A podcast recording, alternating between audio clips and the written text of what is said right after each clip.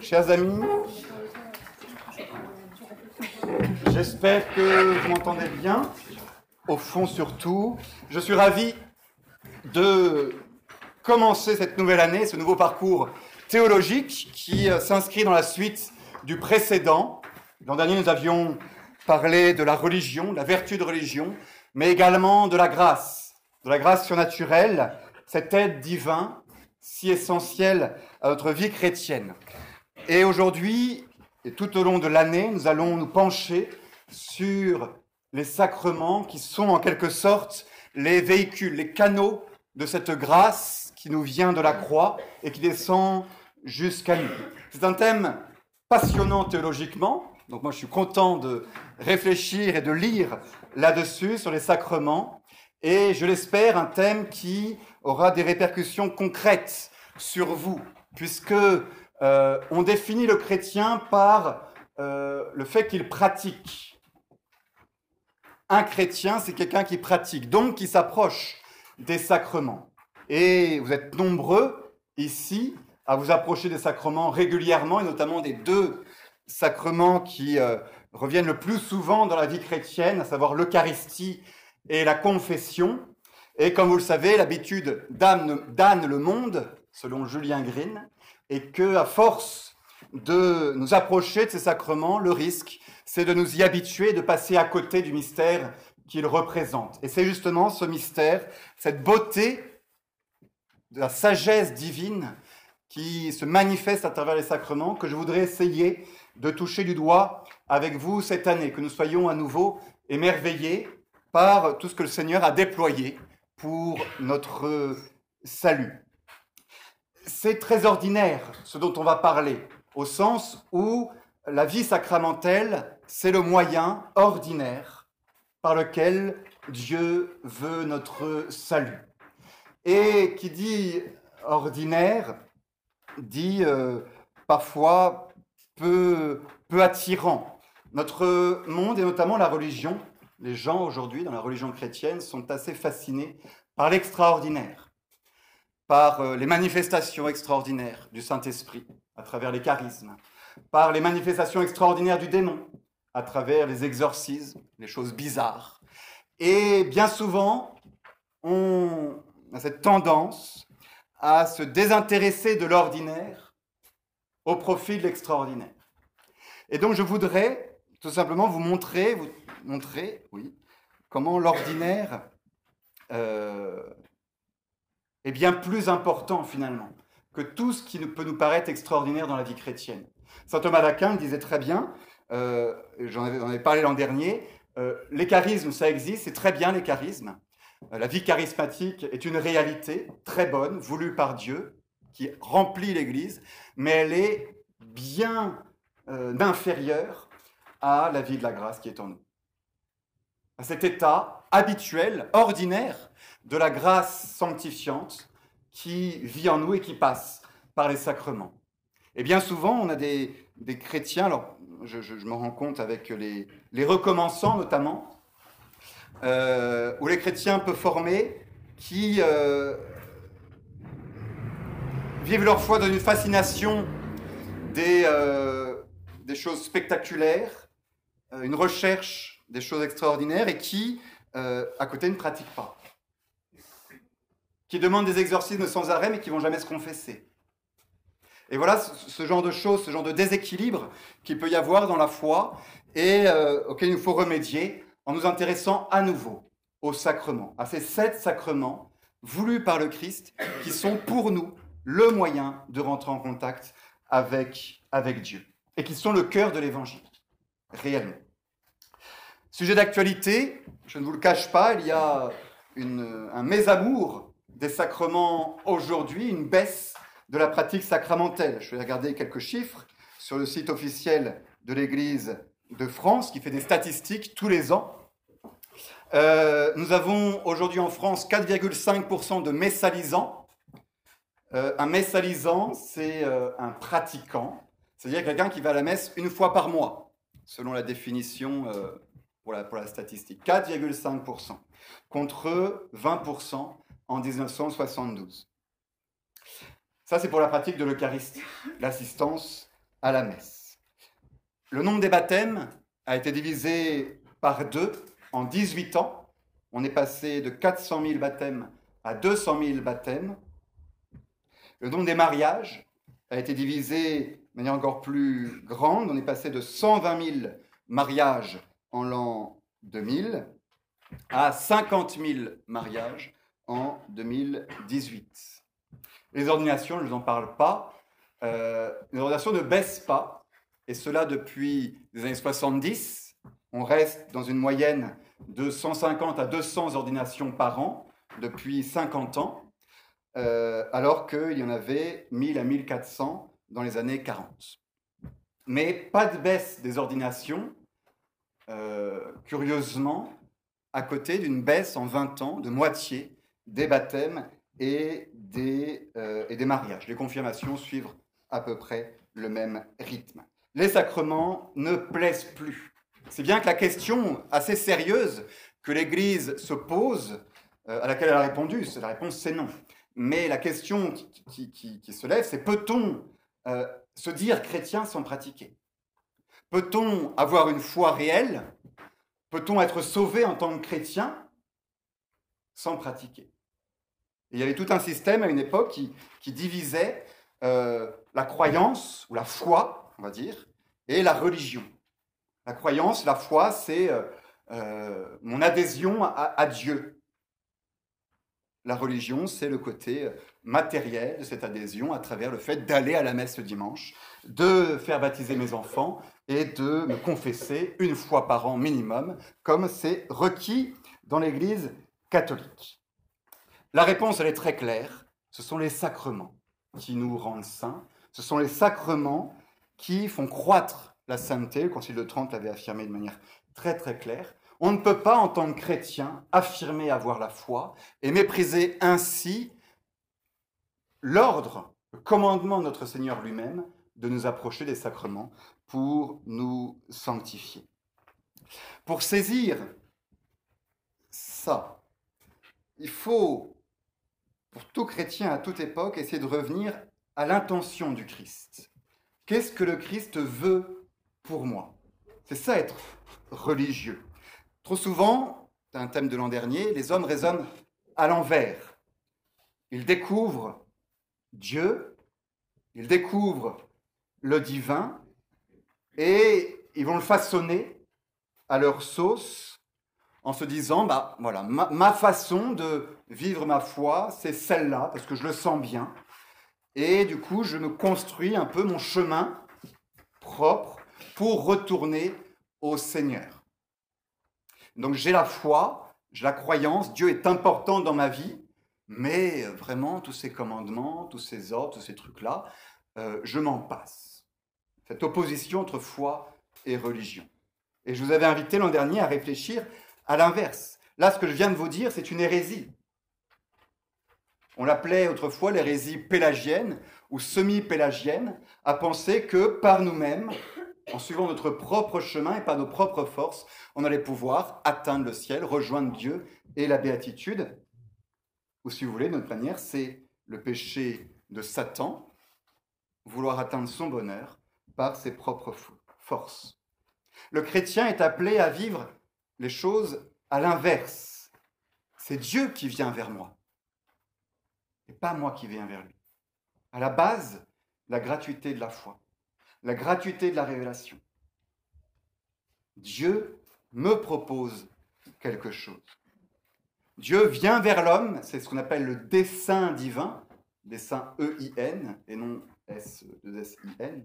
Le dessein de Dieu sur l'homme, c'est qu'il lui propose quelque chose, de vivre dans son intimité, d'adopter les hommes et les anges comme étant ses enfants, et cela de manière purement gratuite, pour les faire participer à son bonheur au ciel, pour qu'ils atteignent leur perfection dans une union avec le divin. Ça, c'est Dieu qui propose. Et Dieu propose cela, et en même temps donne le moyen pour que ça puisse se faire. Dieu crée l'humanité, Dieu crée Adam et Ève, les premiers hommes, il les appelle à devenir ses enfants, à cette union, et il leur donne la grâce, sans laquelle ils ne peuvent absolument pas prétendre à cette intimité divine. Tout vient de Dieu.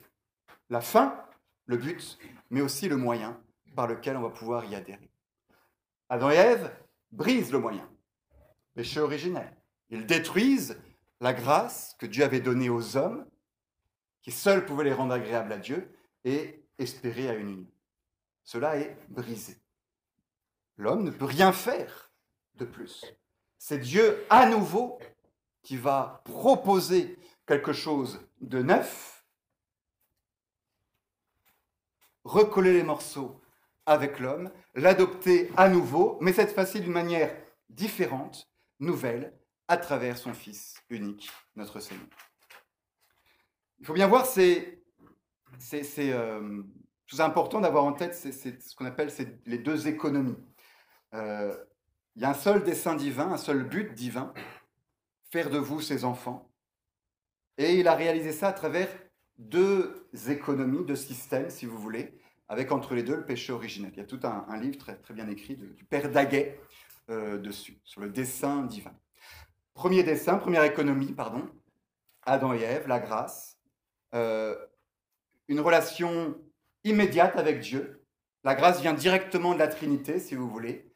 Elle est reçue directement dans le cœur de l'homme. Et l'homme est appelé, à travers toutes ces facilités du paradis terrestre, à rejoindre Dieu directement. Une immédiateté de la relation avec Dieu. Notez bien ça. Péché originel, ça détruit tout. Dieu, la nature humaine, est, est déchue, abîmée. On ne perd pas simplement la grâce, on est abîmé. Dieu propose à nouveau quelque chose, mais là, c'est d'une manière totalement différente. Parce que tout va passer par son Fils. Le nouveau dessein de Dieu, ce dessein, le nouveau, la nouvelle économie divine, pardon, un seul dessein, deux économies. La nouvelle économie divine, admirable, meilleure que la précédente, c'est ce qu'on dit euh, à la messe, au Dieu qui avait créé la nature humaine d'une manière admirable, elle avait restauré de manière encore plus admirable. La nouvelle économie, c'est que Dieu nous fait le don de son Fils, le Christ. Et que c'est à travers le Christ, le Fils de Dieu, qu'on va retrouver la filiation divine. C'est très sage.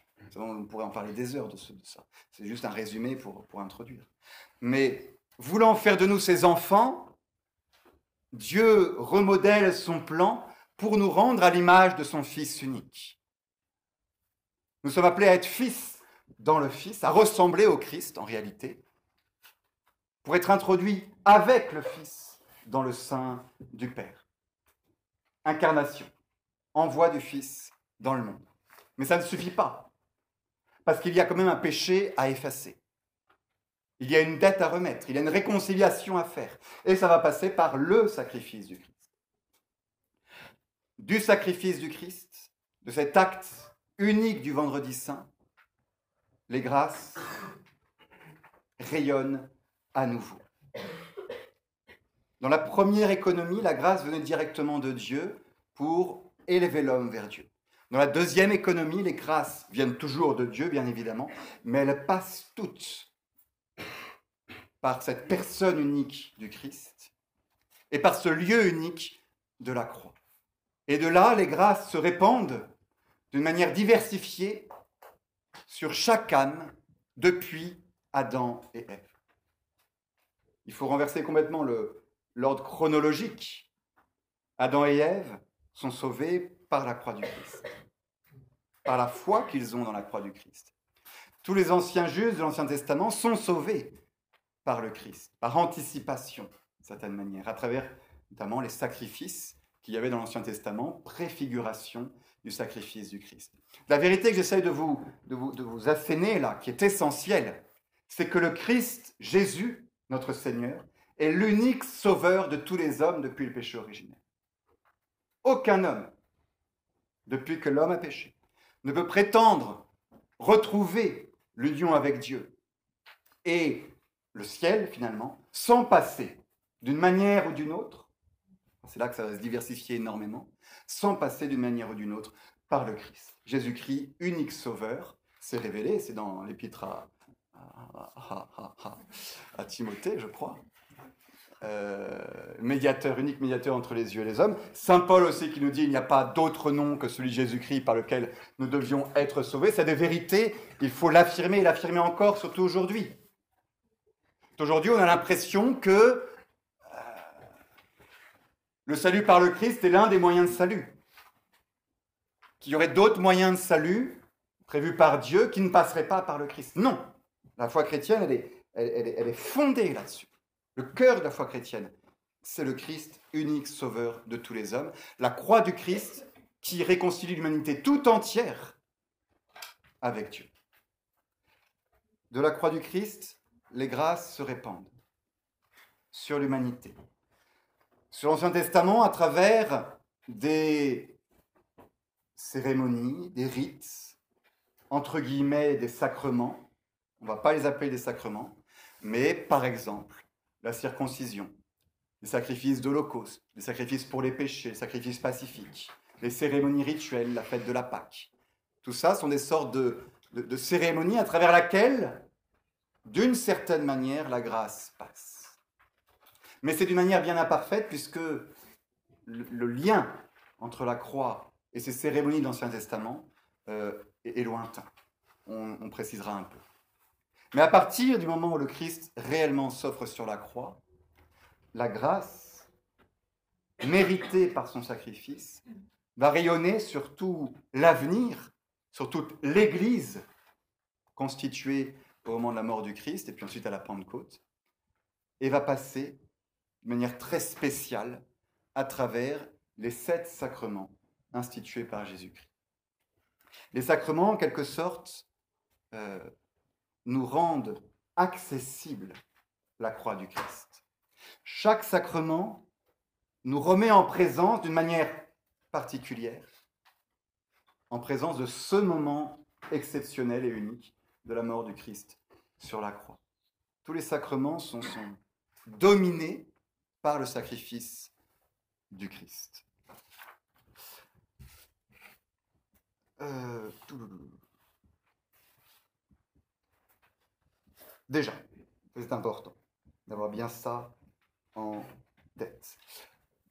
D'une manière tellement forte que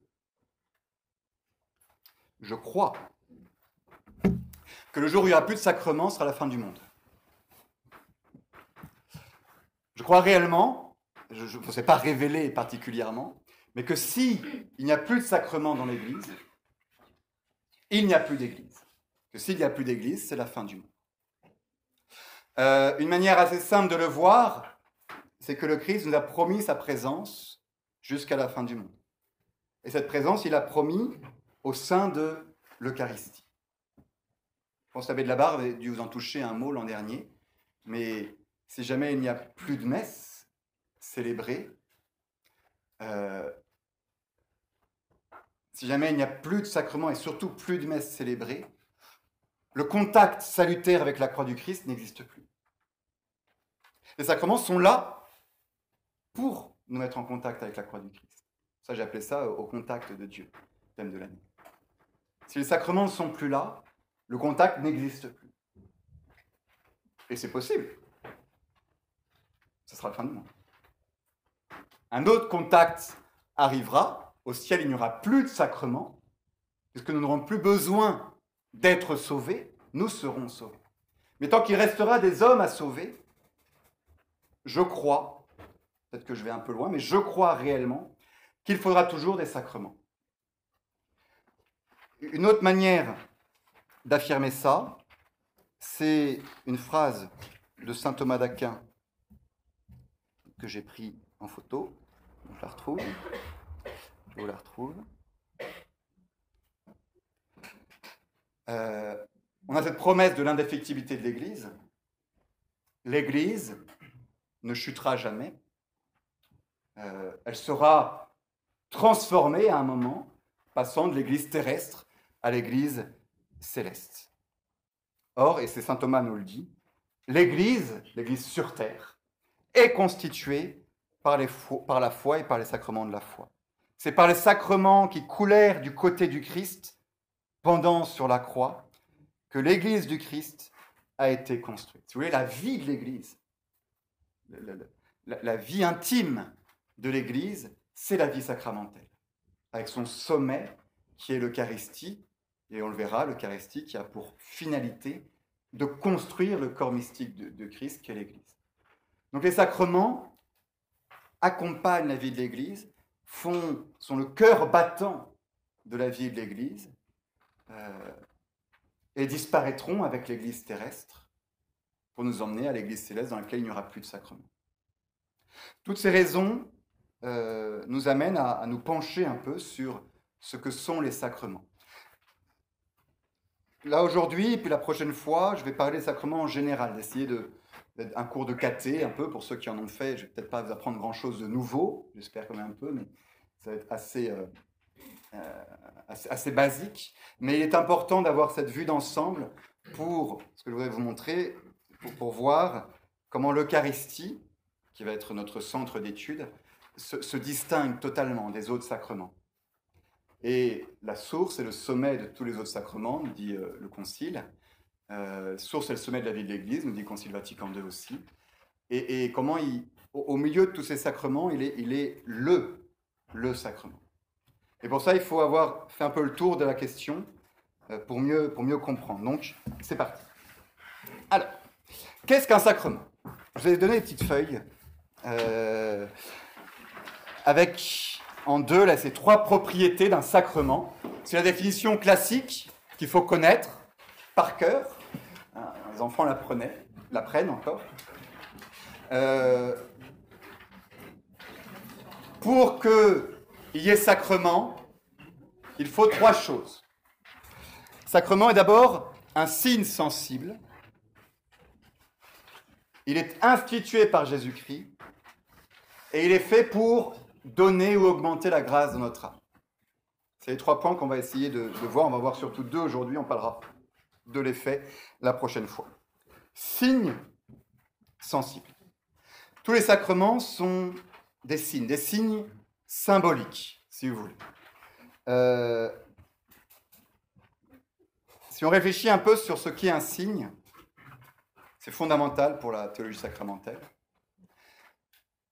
On distingue deux choses.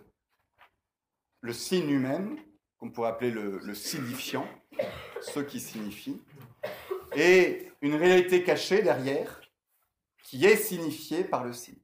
Donc le signifiant, c'est le signe, et le signifié, c'est la réalité qui est derrière, invisible pour les sacrements surnaturels, et qui est en contact avec le signe, et le signe est censé nous montrer cette réalité.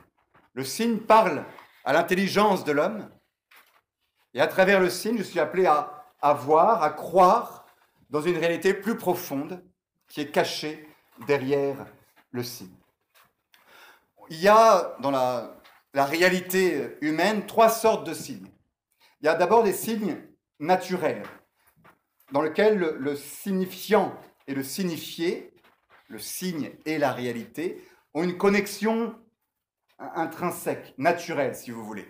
On donne souvent l'exemple euh, de la fumée et du feu.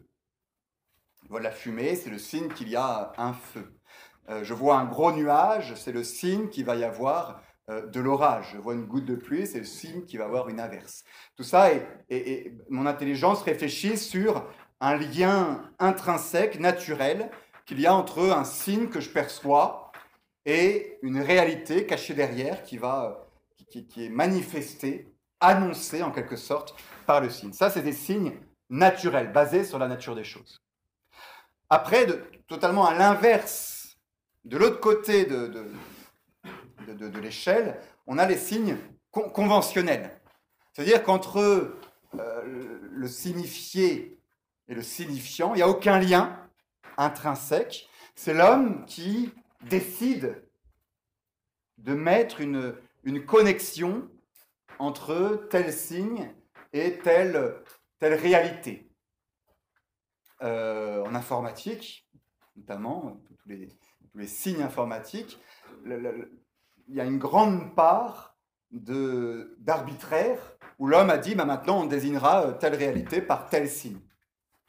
Euh, le code de la route, en très grande partie, sont composés intégralement de signes conventionnels où on a dit que le rouge on passe pas et le vert on passe. Ça aurait pu être totalement l'inverse, mais l'homme a décidé à un moment que ce serait comme ça, des signes euh, conventionnels. Et puis il y a entre les deux, et c'est ça qui nous intéresse, des signes symboliques. Ça veut dire que entre le signe et la réalité cachée, il y a une, certaine euh, proportion, une certaine ressemblance. Et c'est là-dessus que va être basé tout l'aspect rituel de la vie de l'homme.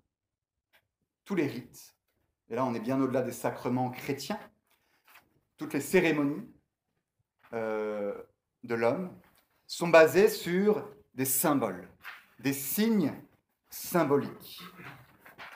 L'eau, sa fonction, c'est de laver. Et donc, l'homme va tirer de cette fonction naturelle une fonction symbolique. L'eau va être le signe de la purification intérieure dans pas mal de religions. L'eau est aussi là pour euh, donner la vie. De manière très basique, très naturelle, il faut de l'eau pour que le blé pousse. Ça, c'est concret. Et donc l'homme, petit à petit, par son sens symbolique, va euh, donner à l'eau un symbolisme de vie qui va aller beaucoup plus loin que simplement euh, donner la vie au grain de blé. Jusqu'au baptême, où l'eau est le symbole de la vie surnaturelle.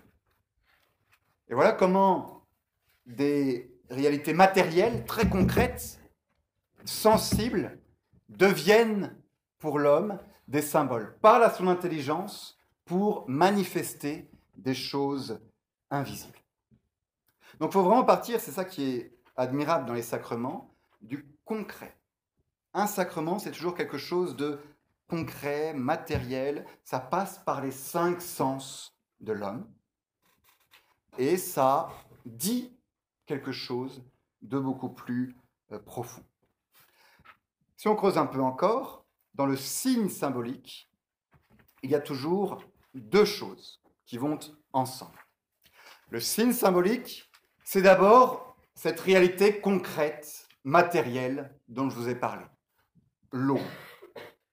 Euh, pour les sacrements, très vite, le pain et le vin, euh, l'huile, le fait de poser la main sur quelqu'un, un geste, une, une réalité matérielle, concrète, sensible, qui passe par les sens. C'est ce qu'on va appeler dans le sacrement la matière du sacrement. Cette matière, elle, a une très forte capacité d'évocation symbolique. Le fait d'imposer les mains sur quelqu'un, ça évoque des choses en nous. Beaucoup de choses en nous. L'eau, on l'a vu, ça évoque beaucoup, ça évoque même trop de choses. Le problème du signe matériel, de la matière, c'est que c'est très évocateur, mais trop. Et donc, du coup, le geste matériel, la matière du sacrement, va toujours devoir être précisé par ce qu'on appelle une forme, une parole. Et la parole va venir donner le sens précis du geste qui est en train d'être posé. Et cela, encore une fois, dans toutes les religions, dans tous les rituels, il y a des actions posées, la matière, des réalités matérielles, de l'eau qui est versée, euh, du pain qui est consommé, euh, un animal qui est tué. Et à côté, on précise ce qu'on est en train de faire par une parole. Le sacrement, et le sacrement chrétien, là encore, a cette structure de base essentielle, matière et forme. Et il faut les deux. Les deux forment le signe symbolique. Il faut les deux, matière et forme, c'est euh, Aristote déjà. Hein. Il faut les deux pour avoir le signe symbolique qui va euh, être le sacrement euh, lui-même. Quelque chose de très beau et de très convenable dedans. on, est, on est matière et esprit, nous-mêmes. La matière du sacrement parle à notre corps, la formule, la forme parle à notre intelligence. Le Christ est le Verbe incarné, la parole, le Verbe éternel, prend chair dans la matière. Et le sacrement chrétien répond à cette harmonie du corps et de l'esprit, s'adresse à l'homme tout entier, matière et forme, corps et intelligence. Voilà ce qu'est un signe sensible.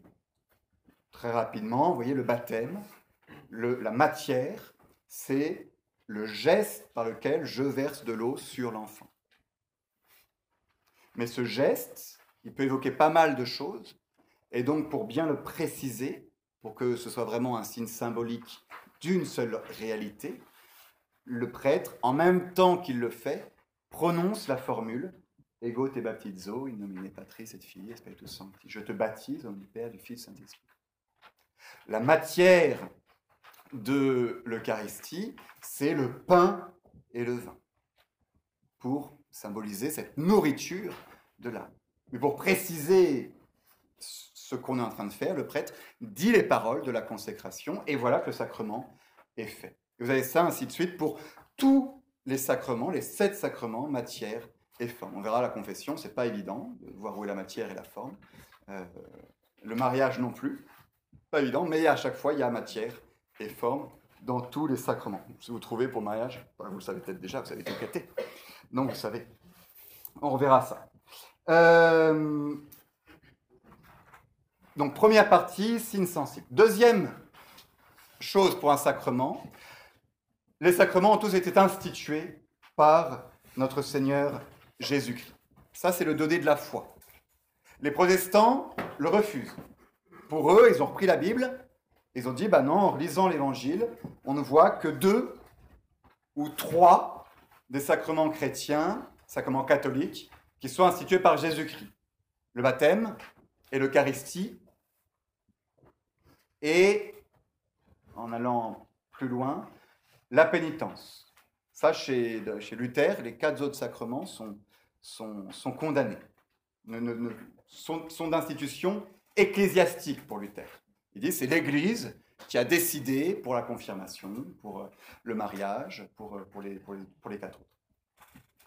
Euh, nous, il faut défendre un peu le donné de foi. Les sept sacrements sont institués par Jésus-Christ. Ils sont voulus par le Christ. Mais qu'est-ce que ça veut dire réellement? Instituer un sacrement, déjà, c'est pas automatiquement le faire. Il faut distinguer entre ce que Jésus a fait et ce qu'il a institué. Jésus a fait plein de choses qui ne sont pas des sacrements. Il a chassé les démons, par exemple. L'exorcisme n'est pas un sacrement. Euh, Jésus a, c'est pas parce qu'il a fait quelque chose, ça devient un sacrement. Pour que ça devienne un sacrement, il faut, je vous l'ai dit, les trois points qu'on a énoncé. En revanche, dans son évangile, Jésus a institué, ça veut dire demander aux apôtres de faire certaines choses en les assurant que s'ils les faisaient, la grâce coulerait dans l'âme de la personne qui reçoit ce sacrement. Alors, ça c'est le donné de foi. C'est ce que nous enseigne l'Église depuis le, début de l'Église. Ce qu'il nous faut recevoir, ce qu'il nous faut essayer un peu de défendre. Qu'est-ce que instituer un sacrement? Est-ce que Jésus a dit aux apôtres, euh, vous prendrez euh, de l'huile sainte, consacrée par un évêque, et vous ferait quatre croix sur le front de l'enfant en disant Je te confirme du crème du salut, la formule actuelle de la confirmation requise pour la validité de la confirmation dans l'Église euh, d'Occident. Est-ce que Jésus a donné pour chaque sacrement la matière et la forme précise selon laquelle il devait être donné ben, Ce n'est pas si évident. Pas si évident. Et je veux dire, ce n'est pas nécessaire. Si on repasse un peu le sacrement en revue, je vous ai mis une petite liste là, des sept sacrements. Euh, il y a certains sacrements pour lesquels, de manière très claire, Jésus a institué euh, le sacrement dans sa forme la, plus précise possible. Le baptême. En Jean 3, je ne l'ai pas mis dans le texte, il dit qui ne renaît pas de l'eau et de l'esprit ne peut pas parvenir à moi. En plus, le baptême comme rite existait déjà. Jean baptisait, ce n'était pas encore un sacrement, mais le rituel existait déjà. Donc Jésus le reprend à son compte et nous donne la formule très précise que le prêtre ou que celui qui baptise, vous pouvez tous baptiser en cas d'extrême urgence, doit dire euh, en baptisant, euh, baptisez-les au nom du Père et du Fils et du Saint-Esprit.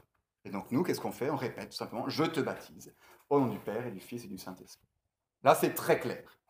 Quelqu'un qui baptiserait sans évoquer la Trinité, a priori, son baptême serait invalide. Parce que lorsque le Christ a donné avec tant de précision la forme et la matière, l'Église n'a pas de pouvoir sur le sacrement, sur la forme et la matière du sacrement. Pareil pour l'Eucharistie. Il prit du pain, il prit du vin, et il dit, ceci est mon corps, ceci est mon sang. Voilà les paroles essentielles, la matière essentielle requise pour le sacrement. Si vous prenez du fromage ou du pain de riz, ça ne marche pas. Il faut du pain, il faut du vin, il faut les paroles. Pourquoi? Parce que le Christ nous l'a dit. C'est là que je vous dis, pour les sacrements, revenir à l'intention du Christ, toujours. L'Église n'a pas un pouvoir absolu sur les sacrements, elle les reçoit du Christ. Et donc pour ce sacrement-là, si le prêtre dit ceci est le corps de Jésus, ça n'est pas valide. Ceci est mon corps. Ce que le Christ, ça, ça, ça, contient un mystère énorme d'ailleurs, on va en parler, cette identité du prêtre avec le Christ, mais le prêtre ne peut pas modifier la parole. À la limite, saint Thomas dit, c'est la formule, c'est hoc est enim corpus meum. Le enim, le car, car ceci est mon corps, on peut l'enlever. Ce serait illicite. Illicite, c'est prendre un risque avec le sacrement lui-même, que le prêtre n'a pas le droit de prendre. Mais la parole signifie la même chose. Ceci est mon corps, donc on est bon. Euh, toc, toc, toc. Baptême, Eucharistie, pénitence. grande pénitence euh, et lui fait lui aussi partie des sacrements dont le Christ a, a donné le, cadre le plus précis possible en disant les péchés que vous remettrez sur la terre seront remis au ciel, ceux que vous retiendrez seront retenus. Donc qu'est-ce qu'il faut pour une pénitence? Il faut des péchés. Voilà la matière. La matière sacrante pénitence, c'est les péchés. C'est le pénitent et ses péchés. S'il n'y a pas de péché, il n'y a pas de confession. Si vous arrivez, c'est important, on en reparlera à la fin de l'année.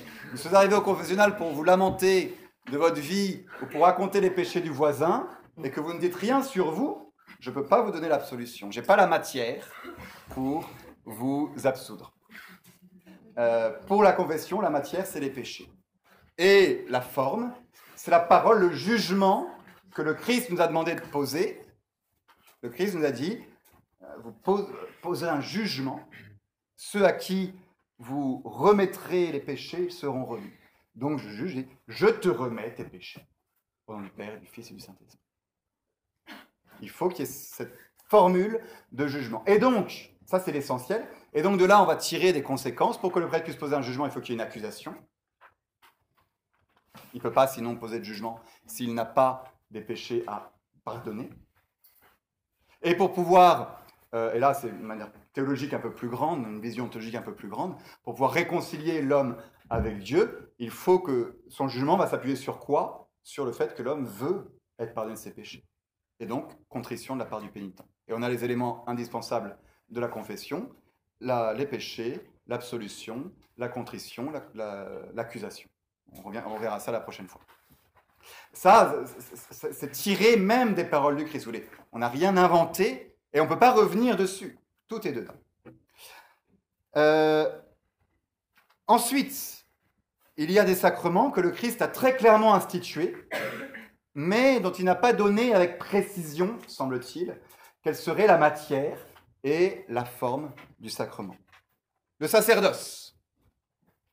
Le sacerdoce, dans l'Évangile, il est institué le jeudi saint, lorsque le prêtre, lorsque Jésus, pardon, dit, après avoir consacré l'Eucharistie, faites ceci en mémoire de moi. Donc lien intrinsèque entre le sacerdoce et le sacrifice de la messe. En passant, le prêtre est ordonné pour offrir la messe. Le lien est, évangélique, biblique. Et qu'est-ce qu'on a? La substance, si vous voulez, du sacrement, voulu par le Christ, c'est une transmission de pouvoir du Christ aux apôtres et ensuite des apôtres à tous ceux à qui ils transmettront ce pouvoir. Ça, on va dire, c'est la substance du sacrement. Après, comment transmettre ce pouvoir? C'est délicat. On voit dans les actes des apôtres, dès les actes des apôtres, que ce pouvoir est transmis par une imposition des mains. Je vous ai mis la citation. Néglige pas en Timothée 4, 14. Ne néglige pas la grâce qui est en toi, qui a été conférée par, lorsque l'Assemblée des Anciens t'a imposé les mains. Et en effet, l'imposition des mains est, est, un signe très évocateur de transmission d'un pouvoir. L'évêque qui impose les mains sur le prêtre transmet son pouvoir. Euh, est-ce que c'est euh, ça, la forme, la, matière pardon, absolue du sacrement de, de de, l'ordre, au point que s'il n'y avait pas d'imposition des mains, ce serait pas, il n'y aurait pas de sacrement? Difficile. Parce que dans les rites, très vite, dans les rites gallicans, euh, le cœur de l'ordination va être dans le fait que le, jeune diacre, le diacre qui est ordonné prêtre, touche les instruments du sacrifice du Christ. Touche le calice et l'hostie. Ce qui est extrêmement évocateur aussi de transmission de pouvoir, et d'un pouvoir très particulier consacré à l'Eucharistie. C'est bien que saint Thomas va dire euh, la matière essentielle de l'ordre, c'est ce qu'on appelle la porrection des instruments, le fait de toucher le calice et l'hostie. Euh, chez les orthodoxes, c'est l'imposition des mains. Qu'est-ce qu'on fait? Est-ce que euh, saint Thomas se trompe? Peut-être. Là, peut-être, même sans doute. Depuis Pie XII, la question est réglée. Euh, c'est l'imposition des mains qui est le rite essentiel de l'ordination sacerdotale, parce qu'il est celui qui est avéré dès les débuts du christianisme. Mais voyez la, difficulté devant, laquelle on peut, on peut se mettre et devant laquelle les protestants vont nous mettre. Alors, si le Christ institue les sacrements, comment se fait-il que chez les orientaux soit ça et que euh, pendant le Moyen Âge, on pensait que c'était la correction? On imposait aussi les mains dans l'ordination du Moyen Âge, heureusement. A priori. Mais ça, c'est délicat. Comment se fait-il que la forme, c'est-à-dire la parole que prononce l'évêque, soit pas la même en Orient et en Occident? C'est une préface consécratoire hyper longue en, en Occident. C'est pas le Christ qui a écrit les mots de la préface consécratoire. C'est à nous d'être intelligents, voyez, et de discerner entre institutions euh, immédiates de la forme et de la matière. Pour certains sacrements, le Christ l'a fait, oui. Mais pour d'autres sacrements, le Christ a réellement institué ces sacrements en disant ce qu'il voulait précisément que soit ce sacrement. Et ça leur donnait sûr de ce que le Christ veut, en disant comment ça devait se passer, transmission de pouvoir, mais après, peut-être, on n'est pas sûr, on n'était pas, là, peut-être en laissant à l'Église le soin de définir précisément comment on allait faire. Et on continuera à dire quand même que le Christ a institué le sacrement de manière immédiate, puisque ce que fait l'Église, simplement, respecter l'intention du Christ en disant, cette matière et cette forme euh, sont les plus à même de respecter l'intention du Christ. Le Christ institue les sept sacrements et leur donne leur finalité, leur but, leur distinction, ce qu'ils sont.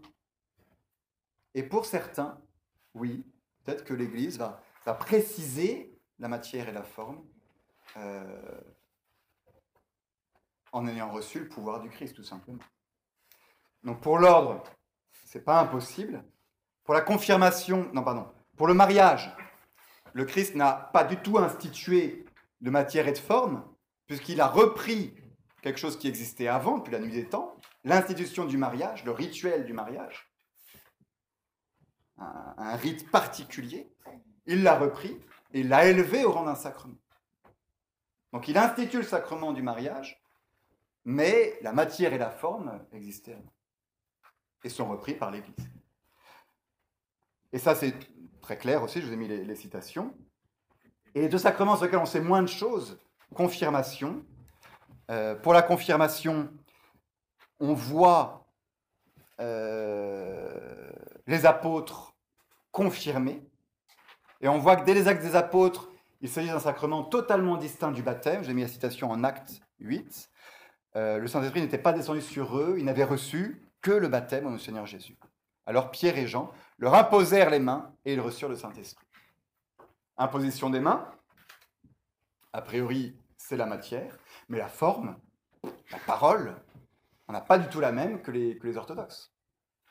Pourtant, euh, les sacrements des orthodoxes sont tous reconnus comme, euh, comme, valide. Alors, confirmation, mariage, confession, mariage, c'est délicat. Mais euh, l'ordre, euh, l'Eucharistie, le baptême, euh, la confirmation chez les orthodoxes sont, reconnus comme, étant valides, avec matière et forme. Donc c'est là que, à nous d'être intelligents, quand on dit le Christ a institué le sacrement, absolument, il faut le tenir, mais en faisant les nuances qu'il faut et en rappelant que l'Église a reçu un certain pouvoir réel de son infaillibilité, de, de, s'assurer que la signification du sacrement demeurerait la même. Elle reçoit de Dieu le sacrement et son sens, signe sensible, la signification euh, profonde. Et l'Église va pouvoir dire, bah, tel geste, telle parole assure la, sauvegarde de cette euh, signification. Et donc, on il ne faut pas s'étonner qu'au cours de l'histoire, on ait pu voir une forme évoluer, même une matière évoluer un petit peu. Euh, l'huile des malades, pour nous, c'est l'évêque qui doit la, constituer. chez les orthodoxes, le prêtre peut consacrer lui-même l'huile des malades. Ah, c'est pas pareil. Oui, c'est pas pareil. Il y a une certaine latitude dans, que, que l'Église a quant à la matière précise du sacrement, quant à la forme précise du sacrement, tant que pour ces sacrements où le Christ n'a pas lui-même donné matière et forme, elle euh, reste fidèle à, à, la substance propre du sacrement que le Christ a véritablement donné. Voilà notre foi, voilà comment la défendre par rapport aux protestants qui nous disent qu'on a euh, quatre sacrements qui sont une invention pure et simple de l'Église. Euh, toc. ah, c'est terrible. Euh, si, je. Très vite. Pas très vite, quand même. Sept sacrements. Euh, je ne vais pas vous prouver qu'il faut sept sacrements, qu'il n'en faut pas un de plus, pas un de moins.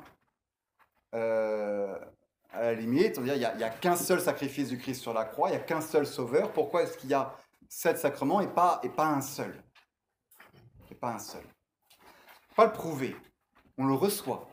Encore une fois, cette idée de la religion qui fait qu'on reçoit. Cette, attitude euh, mariale, d'ailleurs, qui est décrite.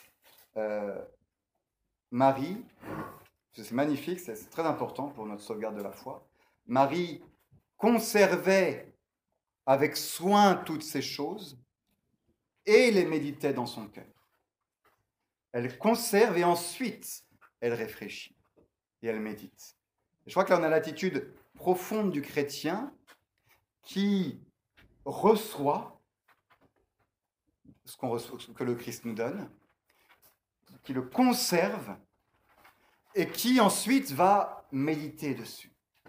Et bien souvent, on fait l'inverse.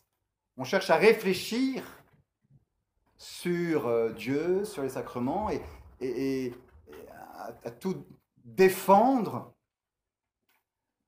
Et à force, en fait, de, de réfléchir, de voir tout prouver, on oublie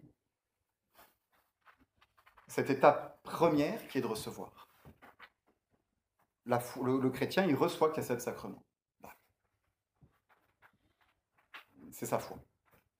Et ensuite, l'ayant reçu, il va, il va mûrir. Pourquoi ça se fait? Donc là, il y a cette idée superbe qui a été mise en avant par saint Thomas d'Aquin, ça n'était pas là avant, que euh, les sept sacrements viennent se, caler parfaitement sur l'harmonie d'une vie naturelle. Je ne vais pas le faire aujourd'hui parce que je ne vais pas vous prendre trop de temps, mais euh, juste en termes de conclusion, d'essayer de, de toucher du doigt euh, qu'il y a une énorme, une très grande sagesse dans cette harmonie du septénaire, les sept sacrements, qui répondent à tous les aspects d'une vie naturelle et donc d'une vie surnaturelle. Que la grâce coule en nous pour répondre à nos besoins propres, aux besoins du moment, de notre vie. On imagine trop souvent la grâce de Dieu comme étant un bloc d'aide qui nous arrive un truc indéterminé, indéfini. Non. En réalité, c'est magnifique dans les sacrements de voir ça. Le sacrement vient répondre à, un besoin particulier de l'état de notre vie spirituelle, de tel moment. Et encore plus profondément, on verra que dans chaque sacrement, euh, la grâce vient se, particulariser pour venir s'immiscer dans les, plis les plus profonds de notre âme c'est vraiment le sacrement, c'est l'idée, les sacrements, l'idée du, d'une eau qui coule de la croix du Christ et qui vient euh, rentrer dans la profondeur de l'âme et s'immiscer partout, selon notre état. Et donc les sacrements viennent se, caler sur la vie de notre âme. Ça nous rappelle que notre âme a une vie. Ça veut dire un dynamisme, une énergie. C'est pas simplement un état. C'est malheureusement le mot consacré l'état de grâce, euh, mais qui, je trouve, il faut le garder, il est traditionnel. C'est important de garder les choses traditionnelles, mais euh, peut-être ne manifeste pas assez euh, la réalité profonde de ce qui se passe en nous, du dynamisme de, la grâce. Que, la, grâce et que la vie surnaturelle, c'est une marche, c'est une avancée d'un point de départ, le baptême, à un point d'arrivée qui sera le ciel. C'est pas simplement un état. Le chrétien, c'est pas celui qui s'arrête de respirer, disant, oh, je suis à de grâce, je fais plus rien, pourvu que je le perde pas, parce que c'est mon ticket pour le ciel. Et bien souvent, c'est un peu ce qu'on se dit. Tu as l'état de grâce, tu vas au ciel, tu n'as pas l'état de grâce, tu, vas en enfer. Ok, je l'ai, on fait plus rien. Non, la, vie de la grâce, c'est beaucoup plus beau que ça.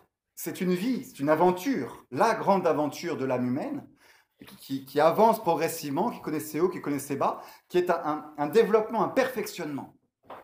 Un chrétien qui ne cherche pas à se perfectionner est un chrétien qui ne vit plus. Un chrétien qui n'avance pas recule, on dit souvent.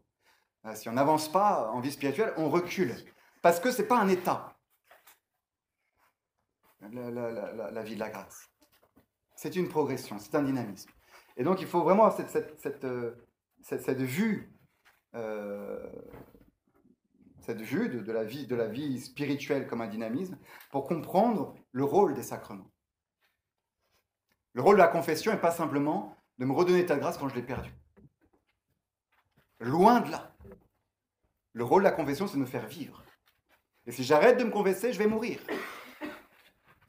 Parce que je vais stagner. Le rôle de l'Eucharistie, c'est de me faire vivre